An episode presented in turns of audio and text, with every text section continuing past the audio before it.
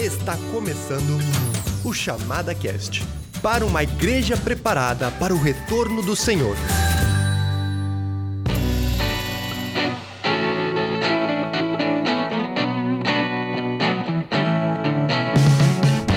Então tá, pessoal, estamos começando mais este Chamada Cast. Meu nome é Stefano Olivandrasek e eu estou aqui com Daniel Lima. Mais uma vez, muito obrigado pela tua participação, Daniel. Oi, Stefano, ouvintes, é um prazer poder estar aqui de novo falar das coisas de Deus, né? Isso é uma coisa que que sempre me empolga, eu sempre me animo com isso. Isso aí. E hoje, né, Daniel, a gente vai continuar a nossa saga, nosso bate-papo sobre as frases que Jesus chama, que Jesus se refere a ele mesmo lá no livro de João, no Evangelho de João, onde ele se refere a ele mesmo como eu sou começamos isso já em outro podcast. Esse podcast vai estar listado aí na descrição, então vocês que não ouviu, ali a gente faz uma pequena introdução e também a gente começou já dando os primeiros passos e conversando um pouquinho sobre quando Jesus se refere a ele mesmo dizendo que ele é o pão vivo, né? Aquele pão vivo que desceu do céu. Curte lá, vai lá dar uma escutada. E agora nos acompanha aqui que a gente quer dar continuidade a tudo isso. Então, Daniel, quais são os aspectos que a gente vai falar hoje? Pelo menos o que a gente pretende, né? É, vamos, vamos dar continuidade. Antes de entrar em quais os aspectos, deixa eu só dar mais uma palavra aqui. Eu estive pensando, né? Se você ouve uma promessa de alguém, é muito importante saber quem é que faz essa promessa. Perfeito. Porque, por exemplo, você vem falar comigo e eu digo, não, pode deixar que eu garanto que você não vai ter um problema. A pergunta legítima é: bom, Daniel, mas quem é você para me garantir? Que poder que você, que autoridade você tem? bom, eu acho muito relevante, tem sido muito edificante para mim estudar esse tema, ao ouvir de Jesus quem ele afirma ser. Por isso ele pode fazer, ele pode ser o meu salvador. Uhum. Ele não é apenas um, um, mestre bem intencionado, não é um, um maluco espiritualmente iluminado, ele, ele realmente é quem ele afirma de ser, ele afirma ser que é o Filho de Deus, é o próprio Deus. Então isso tem me animado. Hoje nós queremos falar, assim, começar a falar de Jesus, a luz do mundo, e talvez entrar um pouco na questão dele de, quando ele diz que eu sou a porta e eu sou o bom pastor. Entrando nessa questão pastoril, ovelha, coisa assim, né? Uhum, uhum. Vai dar um baita de um papo aqui, vai ser muito bacana, então. Com certeza, com certeza. Nos acompanha nesse dessa conversa, mas depois dos nossos recados. Fique ligado agora nos recados da chamada.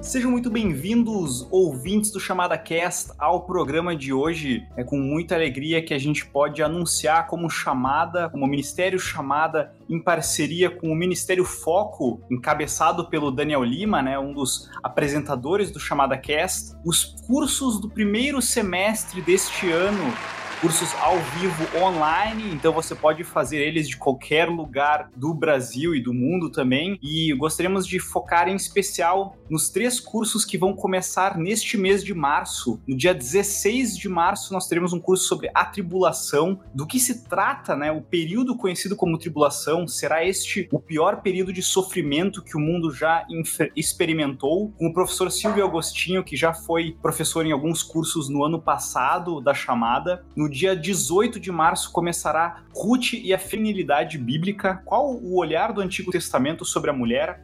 Quais as implicações para a mulher que busca em Deus o sentido da sua existência? A professora será Cláudia Krieger. E no dia 22 de março começará o curso Quem é Jesus com o professor Daniel Lima, que fala sobre quem é Jesus afirma ser, por que é importante examinar as declarações de Jesus a seu próprio respeito no Evangelho de João? Então, se você se interessar, se você está interessado por algum dos cursos mencionados aqui, por mais outros que teremos, serão nove cursos nesse primeiro semestre do ano, você pode entrar em cursos.chamada.com.br. É muito simples, é cursos.chamada.com.br e você pode ficar por dentro de outras informações dos cursos. Lembrando que cada um deles sempre consiste de cinco aulas ao vivo, então você pode fazer perguntas para o professor, você vai ver o professor e, conversar com ele sempre das 20 às 22 horas. Nós recomendamos muito isso, estamos muito felizes de poder anunciar já todas as informações e também o link vai estar aqui na descrição deste programa, então você também pode entrar aí para ficar sabendo mais. Por hoje era isso. Nós gostaríamos de desejar a todos vocês um ótimo programa, se aprofundando mais sobre Jesus e sobre a palavra de Deus. Até a próxima.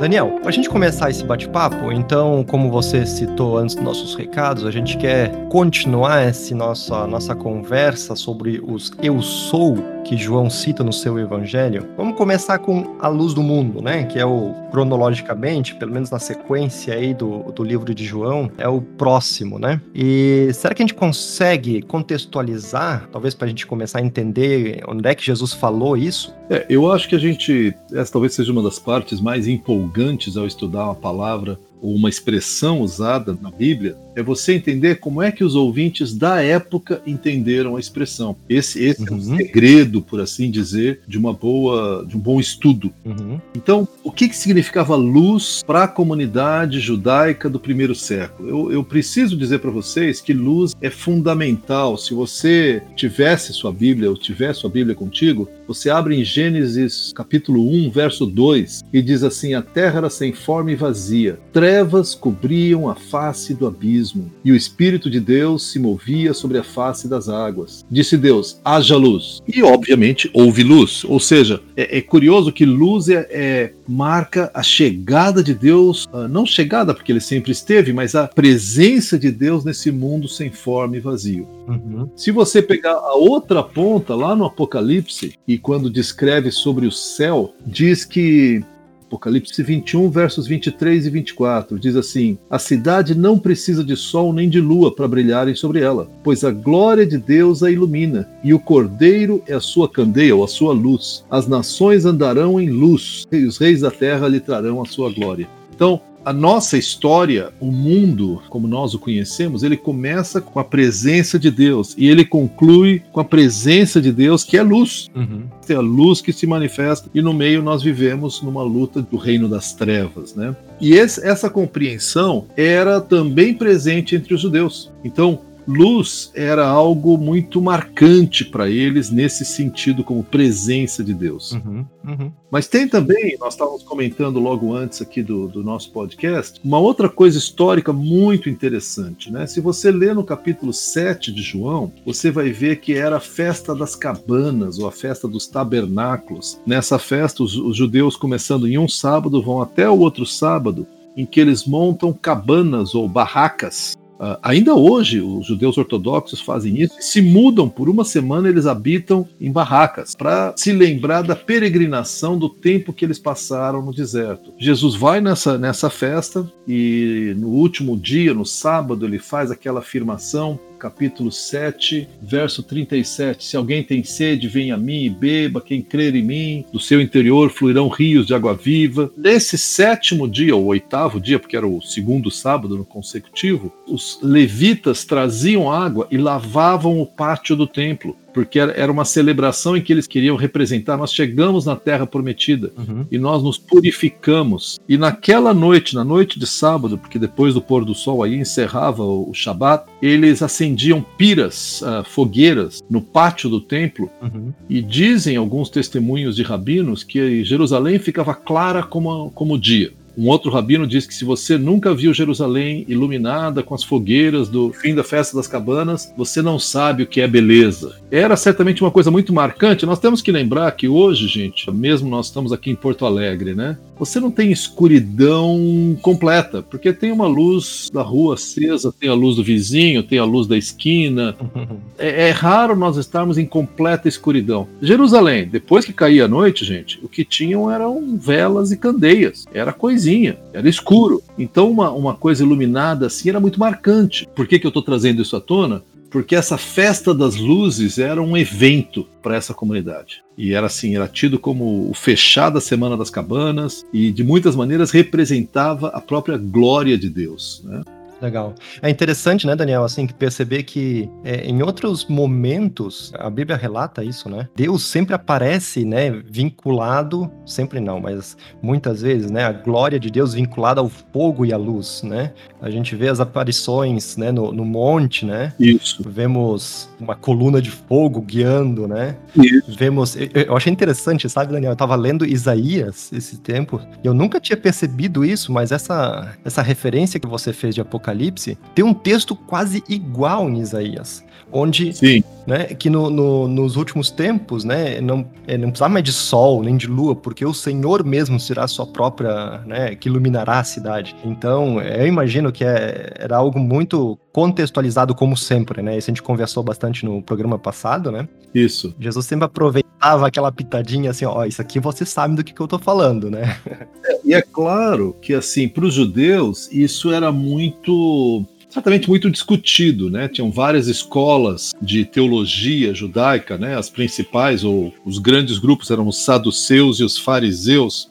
E certamente havia muitos debates sobre qual o sentido disso. Mas para todo judeu piedoso, luz representava a glória de Deus. Aí nós, nós chegamos, isso foi na, no sábado à noite. No domingo de manhã, nós lemos no capítulo 8 de João, capítulo, a partir do verso 2, diz assim: Ao amanhecer, ele apareceu novamente no templo, onde todo o povo se reuniu ao seu redor e ele se assentou para ensiná-lo. Esse é o templo de Herodes, que tem toda uma, como se fosse uma varanda interna, né, virada para dentro assim, onde os mestres sentavam e o povo sentava ao redor. Vários mestres ensinavam ali. Mas Jesus chegava e multidões se acumulavam ao redor dele e ele passava a ensiná-los. Isso já é domingo de manhã. Lembra que para o judeu domingo não é um dia sagrado, é segunda-feira para nós, tá? Porque no sábado nós tivemos uma grande festa religiosa que terminou com esse pátio iluminado. Aí, enquanto ele ensina, o que acontece? Os mestres da lei e os fariseus trouxeram uma mulher surpreendida em adultério e fizeram-na ficar em pé diante de todas e disseram a Jesus: Mestre, essa mulher foi surpreendida em ato de adultério. Eles não estão tão preocupados com a justiça, eles trazem à tona o pecado dessa mulher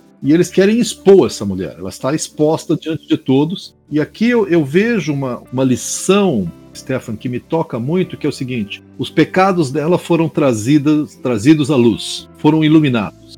E não tinha como negar, ela não se debate dizendo: não, não, não é verdade, ela foi surpreendida no ato do adultério. É claro que a gente se pergunta cadê o homem, porque ela estava com o homem, mas não importa. Assim, para a passagem não é esse o ponto principal. O ponto é essa mulher foi exposta. Ela foi pega e ela pecou e eles estavam cobrando uma justiça dessa mulher. A lei permitiria. O truque deles é o seguinte: o manda apedrejar, aí nós podemos denunciar para os romanos que ele mandou apedrejar sem autorização. E eles não podiam fazer isso. Se Jesus não apedreja, ah, tá vendo? Você não obedece à lei de Israel. Um famoso truque logístico, assim, de, de lógica que eles querem fazer. O que de fato era um dilema que eles mesmos tinham, né? Eu acho que era um dilema. Era um dilema, acho que não, não vou dizer que não era sincero, Uh, no caso aqui, eles queriam pegar Jesus, mas era, era uma luta que eles tinham. Claro. Os fariseus queriam o, o, absoluto cumprimento da lei, e os saduceus, que eram mais aliados aos romanos, falando: não, peraí, peraí, não podemos apedrejar, gente, nós não temos essa autorização.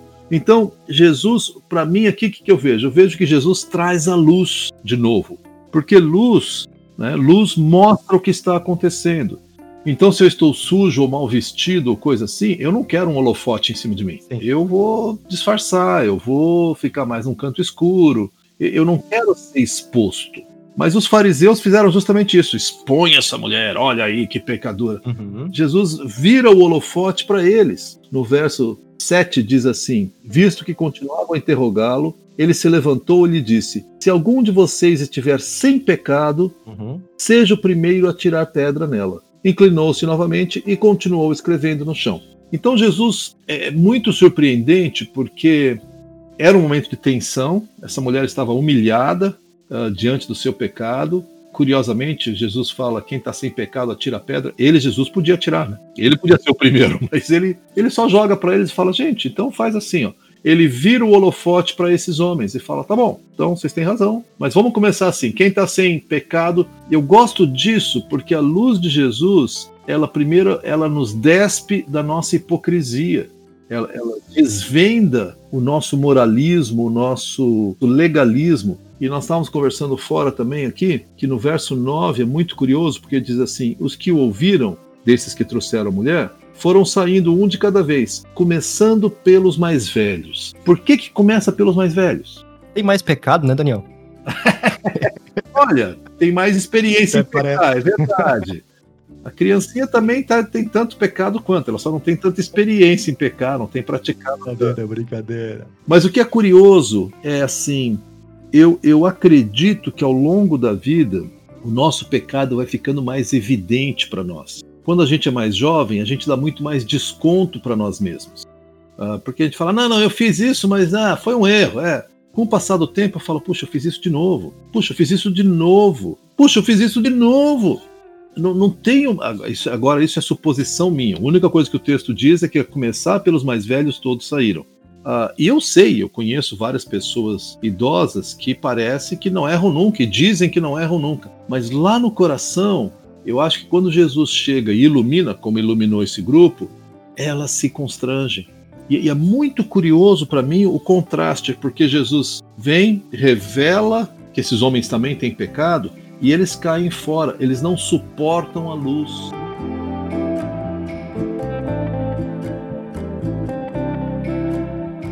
Olha só, Daniel, uma coisa que eu achei agora você lendo o texto e eu te escutando aqui, é olha a diferença entre a revelação do pecado dos dois, é, dos dois atuantes aqui nessa história, né, da mulher adúltera, onde o pecado dela é exposto, o que que ela pecou, né, publicamente, né? Sim. Ao, e ao tempo em que, quando Jesus confronta o pecado, ele confronta primeiramente não diante das multidões, né?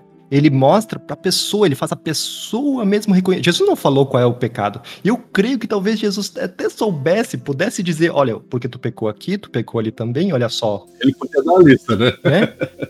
A Bíblia fala, né, Isso. que Jesus é, sabia o que tinha no coração do homem, né? Tu sabe que tem uma tradição uma tradição medieval, da, da, igreja medieval, que diz que o que Jesus estava escrevendo na terra era o pecado de cada um deles. Nós não temos nenhuma evidência disso, tá? Mas alguns teólogos, que diz que nasce, ele, ele falou, verso 8, inclinou-se novamente e continuou escrevendo no chão. A tradição medieval é que ele começou a escrever o pecado de cada um dos acusadores da mulher. Agora, isso é só uma tradição, tá? É, é, sim, é só uma tradição. Mas é interessante, né? Assim, isso. como quando a gente expõe o pecado de alguém, acusando, isso. condenando. Quando Jesus expõe, ele quer trazer um arrependimento, né? Então, assim, olha quem tu é, realmente é, né? Te, te humilha e agora você pode, né, sem expor, olha, olha, eu consigo até ver amor de Jesus nessa forma, né? De, sim, de revelar sim. o pecado é, dessas pessoas, né? Não, e eu acho que tem, eu gosto muito dessa tua observação, porque você olha aqui no fato como é que Jesus tratou a mulher que havia sido exposta. Sim. Ele podia ter condenado, vai pecadora, vai queimar no fundo do inferno, o que ele quisesse dizer. Mas verso 11, quando Jesus pergunta quem te condenou, no verso 10, aí a mulher diz: Ninguém, Senhor. Declarou Jesus: Eu também não a condeno agora vá e abandone sua vida de pecado. Então, ele diz para ela abandonar o pecado, ele não está passando a mão em cima. Ao mesmo tempo, quando Jesus traz a luz, não é condenação, é um convite. Ele convidou aqueles homens para dizer: vocês também têm pecado. E eles foram embora. Eles podiam ter ficado quietos e começado a aprender de Jesus, mas eles foram embora, eles caíram fora. Eles amaram mais as trevas do que a luz. Uhum. A mulher, nós não sabemos qual foi a reação dela, mas a palavra de Jesus, como você mesmo disse, foi uma palavra de amor. Ele condenou o pecado, mas foi uma palavra de amor, não de condenação. Quando Deus se apresenta na sua glória e ilumina, ele não está condenando, ele está revelando. Uhum. Essa atitude dos fariseus me faz lembrar um texto que não é um texto, ele não está aqui contido nesse contexto aqui, mas também em João, lá no capítulo 3, versículo 19 e 20. Eu vou ler aqui, a gente daí tu pode comentar, né? Lê, lê para nós. Diz assim: a condenação é essa, 3:19. A luz veio ao mundo, mas os homens amaram mais as trevas do que a luz, porque as suas obras eram más Pois todo aquele que pratica o mal detesta a luz e não se aproxima da luz, para que as suas obras não sejam reprovadas. Quem pratica a verdade se aproxima da luz, para que as suas obras sejam manifestas, porque são feitas em Deus. Exatamente. É muito interessante o contraste, você vê. O que condena não é a luz. O que condena é a minha reação à luz. Se você olhar o verso imediatamente anterior, verso 18 diz: Quem nele crê não é condenado, mas quem não crê já está condenado. Então a minha resistência de crer em Deus, de realmente confiar nele, é o que me condena, não é a luz. Quando Deus se apresenta, ele unicamente revela, ele mostra. E aí você toma uma decisão. Uhum, uhum. E, e, deixa eu aproveitar esse embalo, Stephanie, e dizer assim para você que nos ouve: não tenha medo da luz de Jesus. É, é, ela ilumina, e ela constrange, e ela vai mostrar pecado. Mas a palavra dele, olha só como é que ele fala para a mulher adúltera. Como eu disse, se alguém podia jogar uma pedra na mulher, era Jesus, porque ele era perfeito. Ele podia falar: ah, é, então tá, deixa aqui, ó, eu sou o primeiro a jogar a pedra. Não, ele fala: eu também não te condeno vai e abandone o teu pecado. Na sequência, imediatamente depois, ele diz: Eu sou a luz do mundo. Então eu acho muito. É como se. Porque tem que, a gente acha que às vezes foi num outro momento. Não, ele estava ensinando, aí os caras chegaram, trouxeram a mulher, tiveram esse debate e eles foram embora.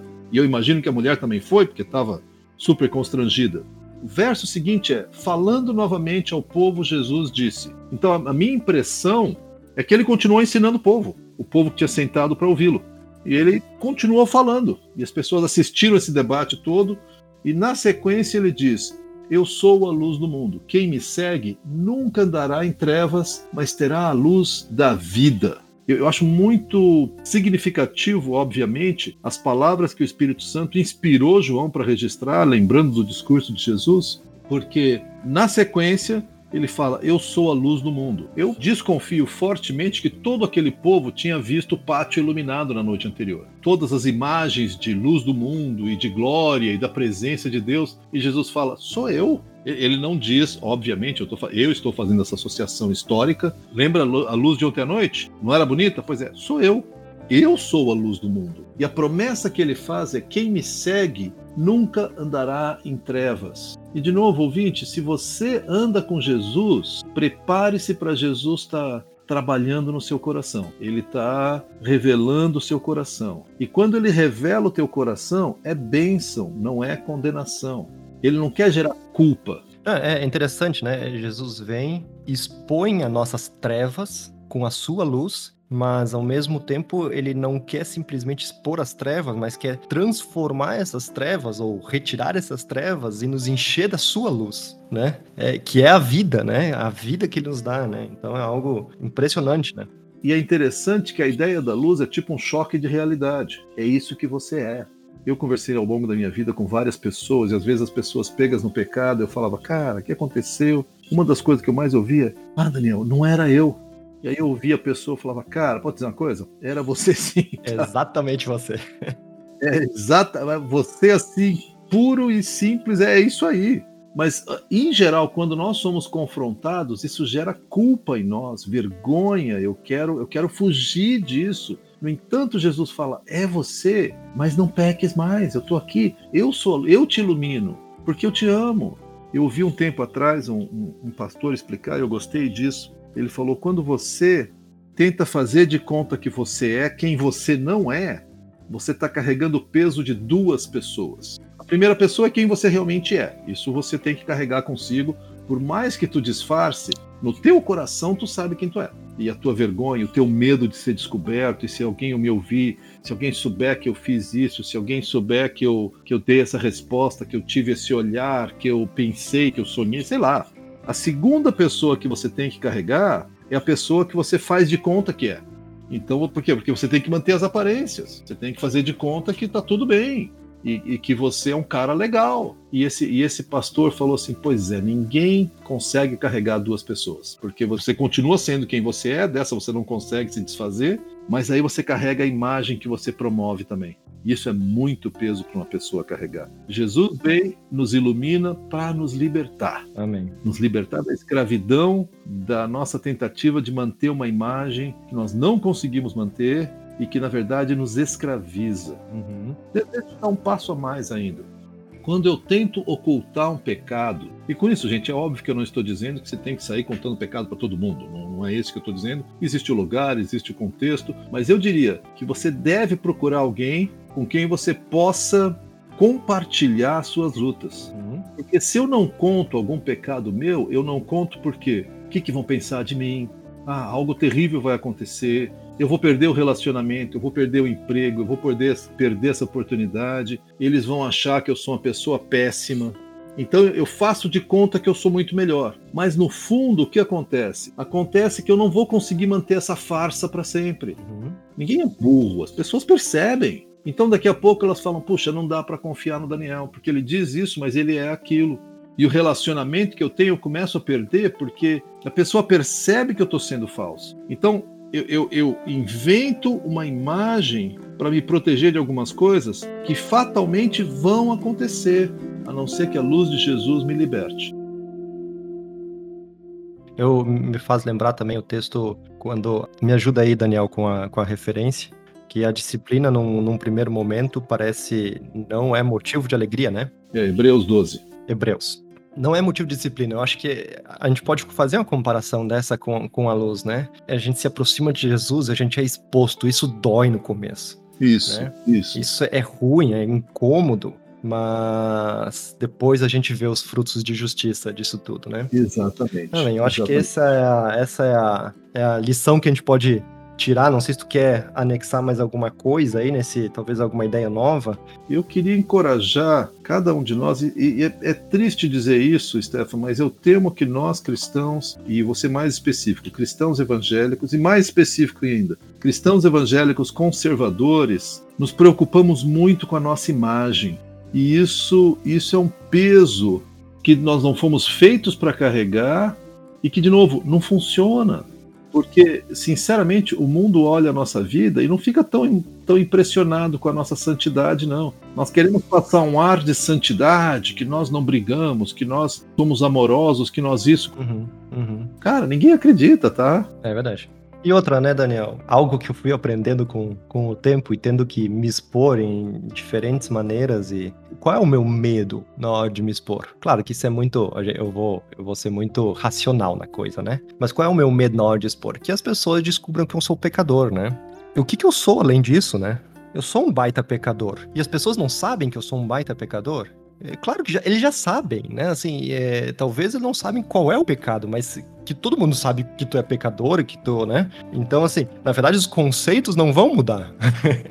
né? Ou pelo menos diante de Deus não mudam, né? Esse é o grande, nosso grande, no que realmente interessa, né? É, eu lembro de um pastor, amigo meu, que me discipulou um tempo, e eu vi ele fazendo isso, tá, gente? Eu lembro pelo menos uma vez que alguém chegou e falando com ele, ah, pastor, mas eu vi você fazer isso e tal e tu foi muito grosso e eu não concordo com isso. Aí ele olhava para a pessoa, eu via ele respirar fundo e falar: Cara, eu sou muito pior que isso. Tu nem imagina como eu sou. Me perdoa. E olha, é só pela graça de Jesus que eu tô aqui, viu? Então, ele esvaziava o poder da acusação, primeiro assumindo a culpa legítima e segundo, proclamando a graça. O que nós temos que proclamar é a graça, não a nossa santidade pessoal a santidade de Deus, a santidade de Jesus, e dizer que esse é o nosso alvo, esse é o nosso parâmetro, é nessa direção que nós vamos. Ah, mas tu cai. É claro que eu caio. Por isso, a graça de Deus. É, é, é, é uma cultura que a gente precisa. Uma cultura de reino, né? É, todo, todo ser humano é assim, mas puxa vida, nós estamos em outra cultura. Nós estamos na cultura da graça. Nós devemos cultivar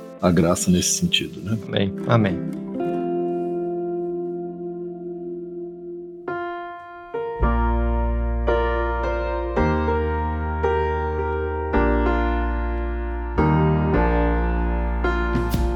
Daniel, vamos dar um passo além agora? Vamos, vamos dar um pulo para João capítulo 10. João capítulo 10 é assim, é o último momento antes de Jesus ir novamente para Jerusalém, para a região de Jerusalém, né? Para a Judéia. Ele está aqui além do Jordão, e ele tem um momento de ensino, ele está pregando, e ele fala sobre. Ele usa um exemplo muito comum naquela época, que é o exemplo da ovelha e do aprisco.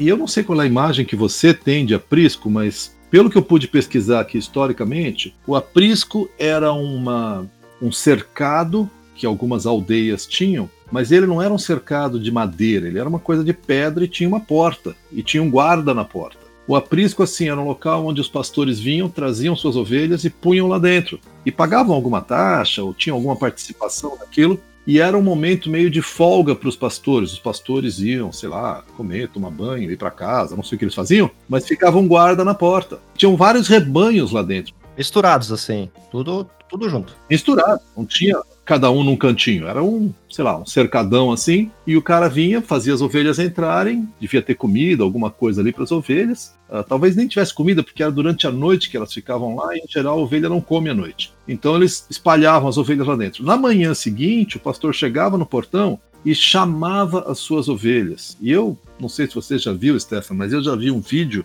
de pastores no, no Oriente Médio. E, e o vídeo que eu vi, pelo menos, você via assim, uma parecia uma avalanche de ovelhas descendo a montanha, tá? Era uma, assim, um bando, uma, uma, um grupo enorme, um rebanho enorme de ovelhas, tudo misturado, andando, descendo assim. E ali no meio, um pouco mais para trás, tinham três homens, né? Bem com os trajes típicos ali do, do Oriente Médio e tal, eles iam conversando. Aí quando eles chegaram na parte de baixo da, da montanha ou da colina, cada um andou para um lado, um deles andou para frente, um para a direita, um para a esquerda. Aí cada um parou e começou a falar, ou a cantar, ou a chamar as ovelhas. Uhum. E pela sua voz, aquele rebanho que para mim era um só, começou a se separar. E cada ovelha começou a seguir o seu pastor. Por quê? Porque conhecia o chamado típico do seu pastor. Então, pelo e, e eu não, claro que eu não sei como é que era o chamado, mas cada um tinha um jeito de falar ou de, de, de fazer o seu chamado, o seu, seu som. E as ovelhas se separaram e foram para e, e, cara, não tinha divisão. Era um rebanho só. Chegou lá embaixo, eles começaram a se, a se afastar e chamando as suas ovelhas, e o rebanho se divide em três e cada um vai com seus pastores. Essa imagem ficou na minha mente e eu acho que é o que acontecia, porque o pastor chegava de manhã, abria o portão desse, desse aprisco, né, e chamava as suas ovelhas. E aí é o que Jesus diz: aquelas que seguem porque conhecem a sua voz, elas não seguem o estranho porque não reconhecem a voz do estranho. E depois ele fala ainda que aquele que salta o muro e que não entra pela porta, esse aí não é o pastor, porque o pastor devia ter um guarda na porta, o pastor chegava e sei lá se ele tinha uma senha, como é que era o acordo, mas vim buscar minhas ovelhas. Pois não, abre a porta, ele chama, as ovelhas saem e ele vai embora.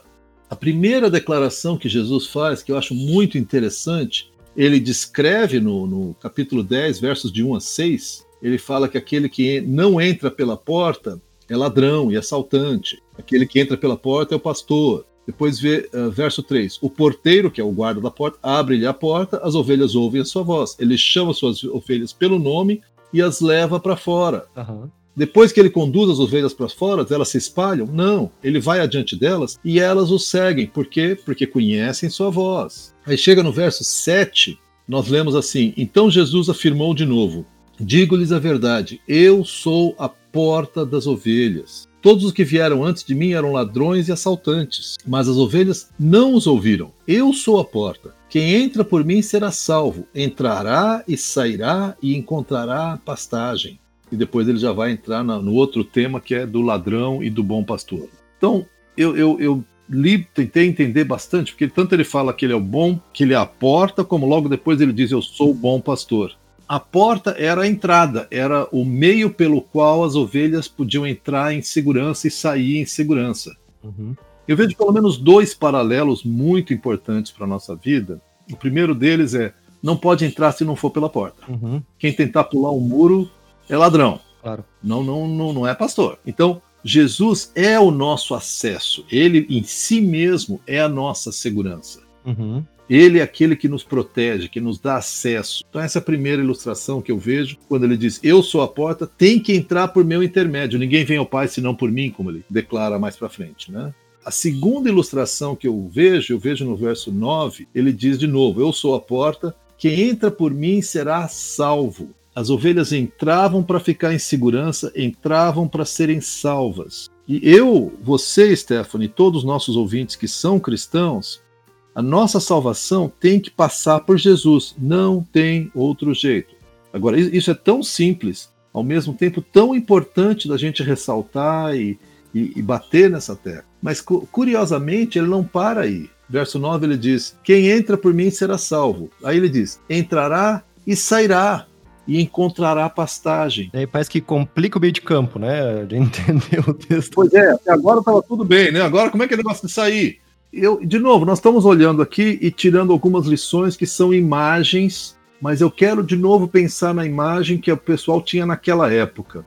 Então, uma imagem que eu tenho é assim: ovelha não foi criada para viver em aprisco. Aprisco não era um lugar bom, ele era um lugar seguro. Ovelha foi criada para sair do aprisco e ir para o pasto, para pastagem. Então Jesus fala: vocês entram por mim e ficam seguras. Depois vocês saem comigo, sob a minha voz, sob o meu comando, e nós vamos viver lá fora. E aí eu penso, Stefan, o quanto que, como igreja, a gente entra na igreja e quer ficar escondido lá dentro, morrendo de medo do mundo. Nós não fomos criados para viver fora do mundo. Nós fomos criados para viver no mundo, ouvindo a voz do pastor. Então, eu acho que como igreja evangélica, de novo, a gente tem a tendência de se isolar muito e sinceramente isso me preocupa.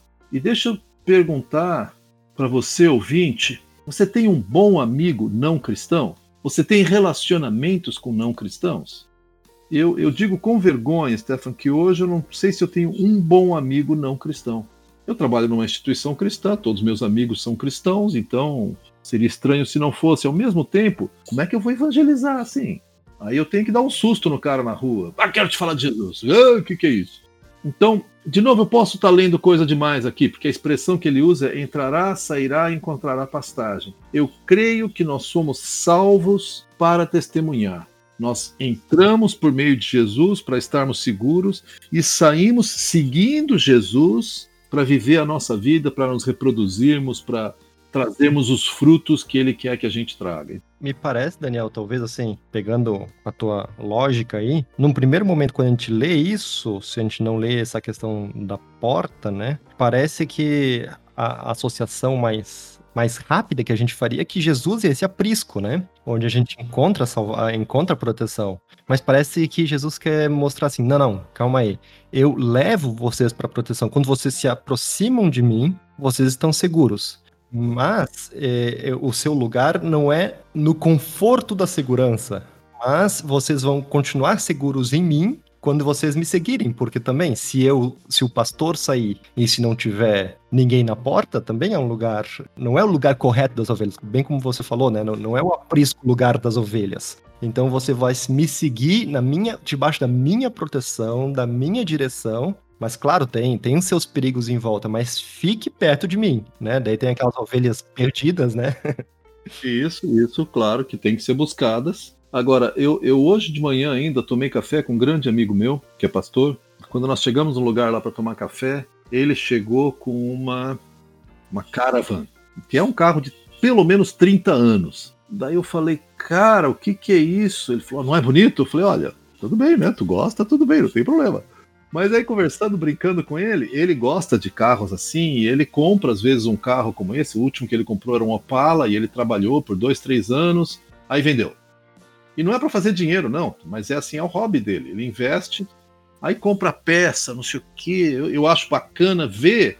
Eu não tenho nenhum interesse pessoal nisso, mas eu acho bonito o cara que se dedica. Mas aí, conversando com ele, eu falei, cara, mas por quê? Ele falou, Daniel, eu faço parte do clube do Opala, da cidade dele lá, Falei, e aí, Daniel, a gente se encontra, a gente troca e-mail e a gente troca WhatsApp, e eu tô ouvindo isso e falando, cara, como é que. Aí ele falou, pois é, tem um cara que eu já, já falei de Jesus, ele tá na nossa igreja, aí tem um outro cara que tava se separando, eu e minha esposa fomos comer um churrasco com ele, e aí nós falamos, eles estão juntos, eles ainda não tomaram uma decisão por Jesus. Tem um outro cara que o filho já se converteu, cara, ele, ele tem Opala porque ele gosta, tá? Ele tem um carro velho porque ele gosta. Mas ele usa isso para sair e para ter contato com não cristãos.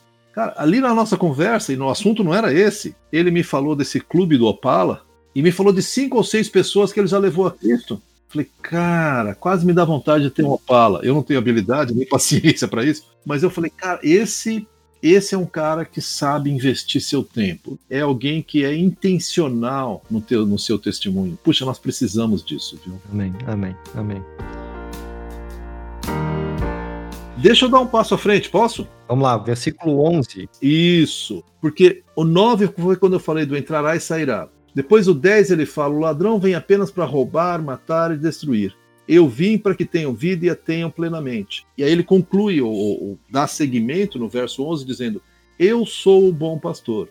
o bom pastor dá sua vida pelas ovelhas. E agora ele introduz um outro personagem, que é o assalariado. Uhum, uhum. O assalariado não é pastor, a quem as ovelhas pertencem. Assim, quando ele vê o lobo, que o lobo vem, ele foge, abandona as ovelhas. Então o lobo ataca o rebanho e o dispersa. Ele foge porque é assalariado e não se importa com as ovelhas. Verso 14: Eu sou o bom pastor, conheço as minhas ovelhas e elas me conhecem, assim como o Pai me conhece e eu conheço o Pai, e dou minha vida pelas ovelhas.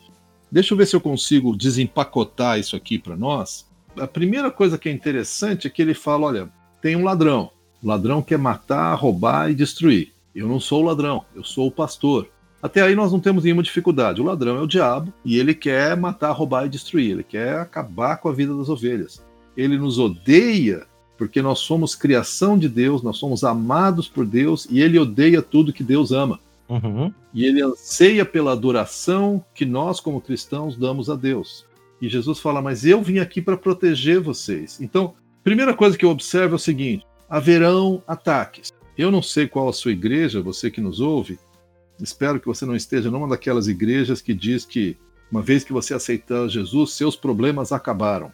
Porque se você está numa igreja dessa, com muito respeito, eu quero dizer, cai fora. Porque não é o que a Bíblia diz. O que Jesus está dizendo é o seguinte: olha, ovelha vai ser atacada. Tem que defender as ovelhas. Eu tenho que atacar assim, ó. Uhum. Sai daqui, não, vai embora. Afasta os lobos, porque nós seremos atacados. O, o inimigo nos odeia, ele, nos, ele não pode nos matar eternamente, ele não pode roubar nossa salvação. Mas ele pode, e sim, ele nos ataca. Então nós não podemos ser ingênuos quanto à batalha espiritual que ocorre ao nosso redor. E deixa eu dizer, gente, não é só demônios que fazem isso ou aquilo, mas é a batalha espiritual que ocorre na nossa mente. As mentiras que eu passo a acreditar e, e que começam a dominar a minha vida. Então, batalhas, nós vamos passar por batalhas. Mas logo na sequência ele fala de um outro cara que é o assalariado. O assalariado ele não é mau, mas ele não é o dono das ovelhas. Então ele até dá uma força, mas se a coisa fica feia, ele cai fora.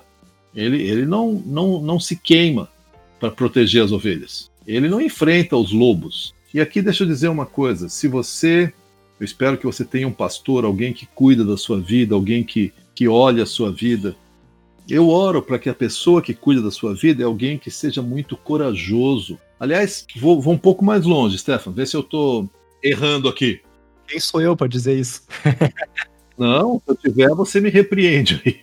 Eu oro para que o seu pastor tenha coragem para espantar os lobos que te atacam. E eu não estou falando lobos que são demônios que vão cair de fora. Os lobos que são as mentiras que você talvez esteja brigando no seu coração.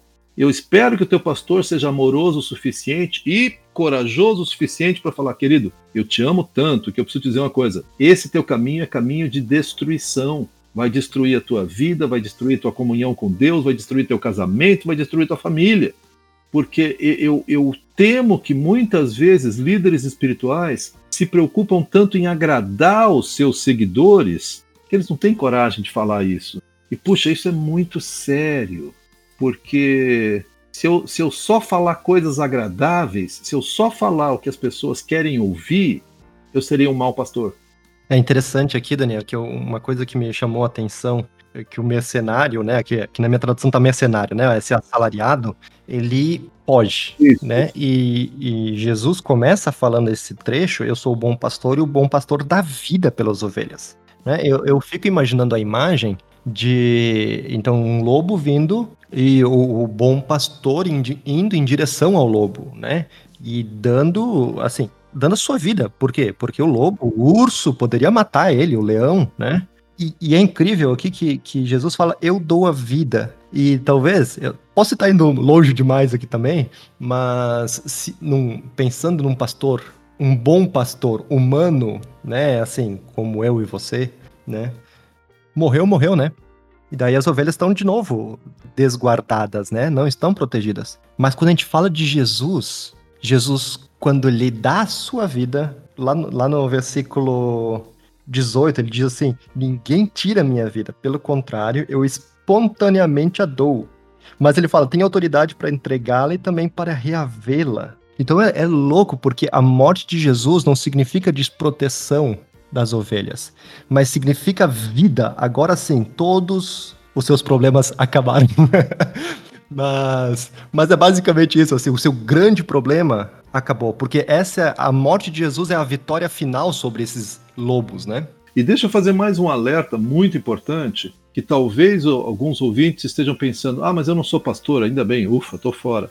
A, a, imagem aqui é de alguém que cuida e se responsabiliza por outras vidas. Então, você é casado, você é pastor da sua esposa. Vocês têm filhos, homens e mulheres têm filhos, vocês pastoreiam seus filhos. Você levou alguém a Cristo, de certa maneira o teu papel é esse. Então, Jesus fala: eu, eu luto por isso, eu invisto em pessoas, eu sacrifico a minha vida, o meu conforto, o meu bem-estar pela vida dessas ovelhas. E, e para mim, deixa eu dar um passo a mais ainda, Stefan, que é no verso 15, quando Jesus diz: Bom, o 14 ele diz: Conheço as minhas ovelhas e elas me conhecem, assim como o Pai me conhece e eu conheço o Pai.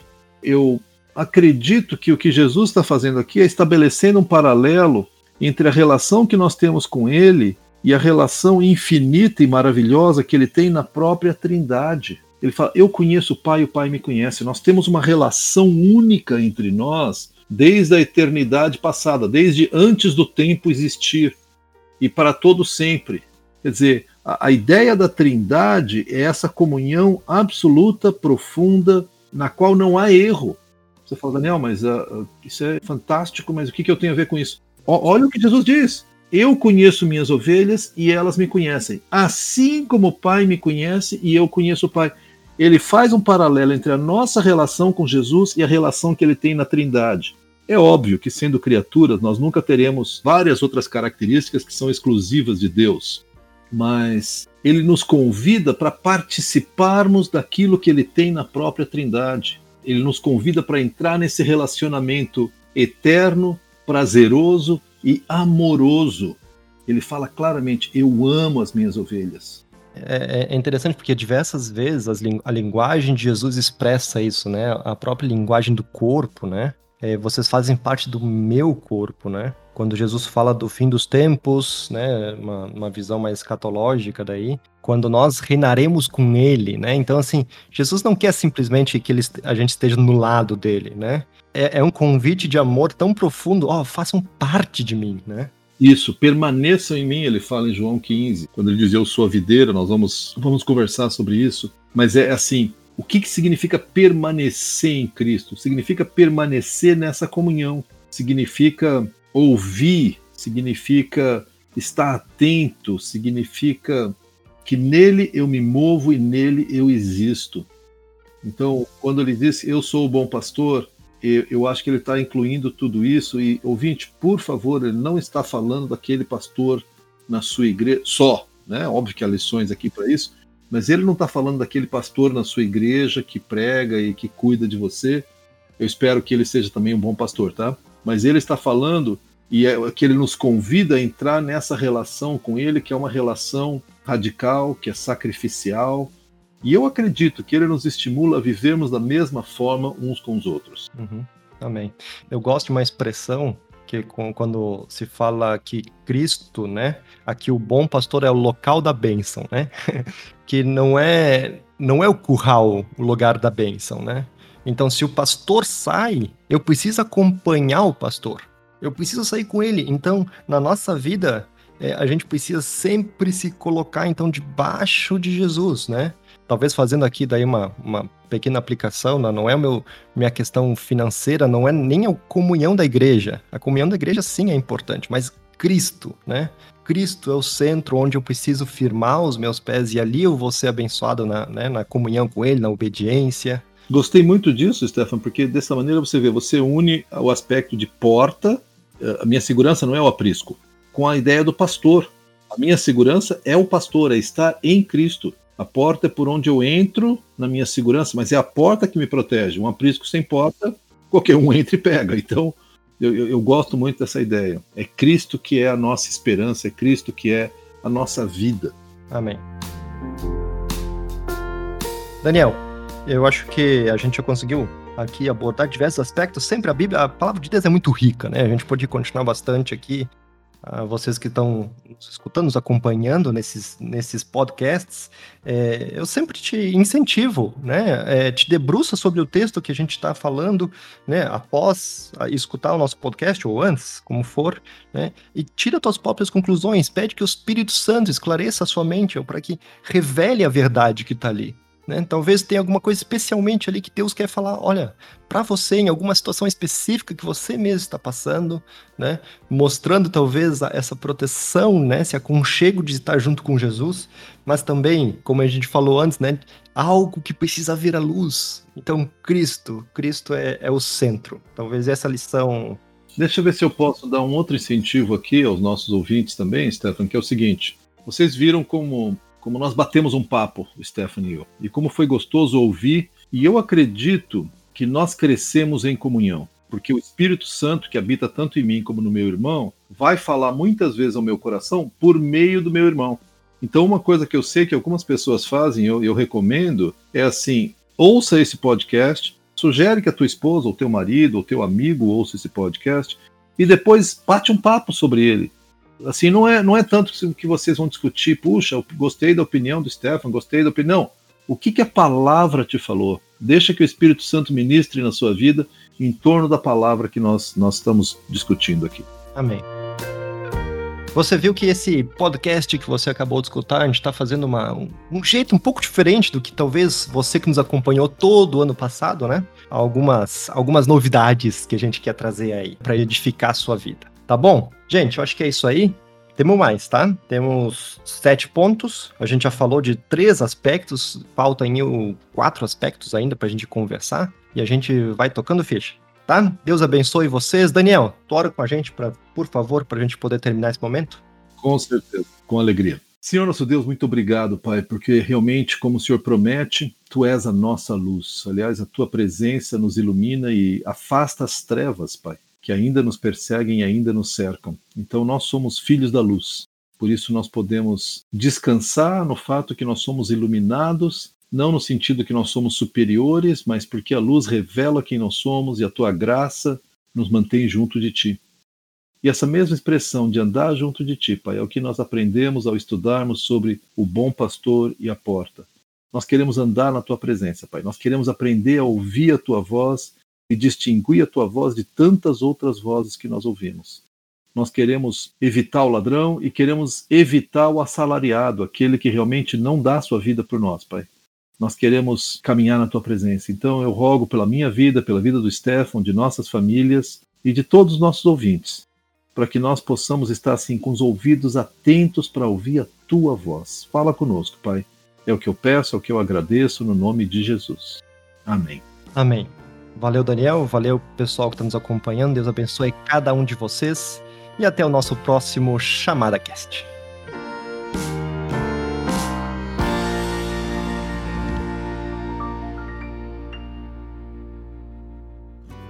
Olá, muito obrigado por nos acompanhar.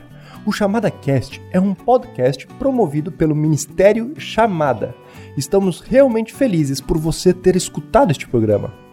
Clique em seguir na página de qualquer um de nossos episódios para ficar por dentro dos próximos lançamentos, recebendo uma notificação diretamente em seu WhatsApp. Siga-nos também no agregador de podcast de sua preferência. E, se você gostou do que ouviu, escreva para a gente comentando em nosso site ou em nossas redes sociais. Para mais recursos, perguntas, ou se você quiser saber mais sobre o Ministério Chamada, envie um e-mail para chamadacast.chamada.com.br ou entre em nosso site chamada.com.br. Ficaremos imensamente gratos se você nos ajudar a fortalecer o Chamada Cast, compartilhando nossos programas com seus amigos, familiares e conhecidos. Juntos, trabalhando por uma igreja preparada para o retorno do Senhor.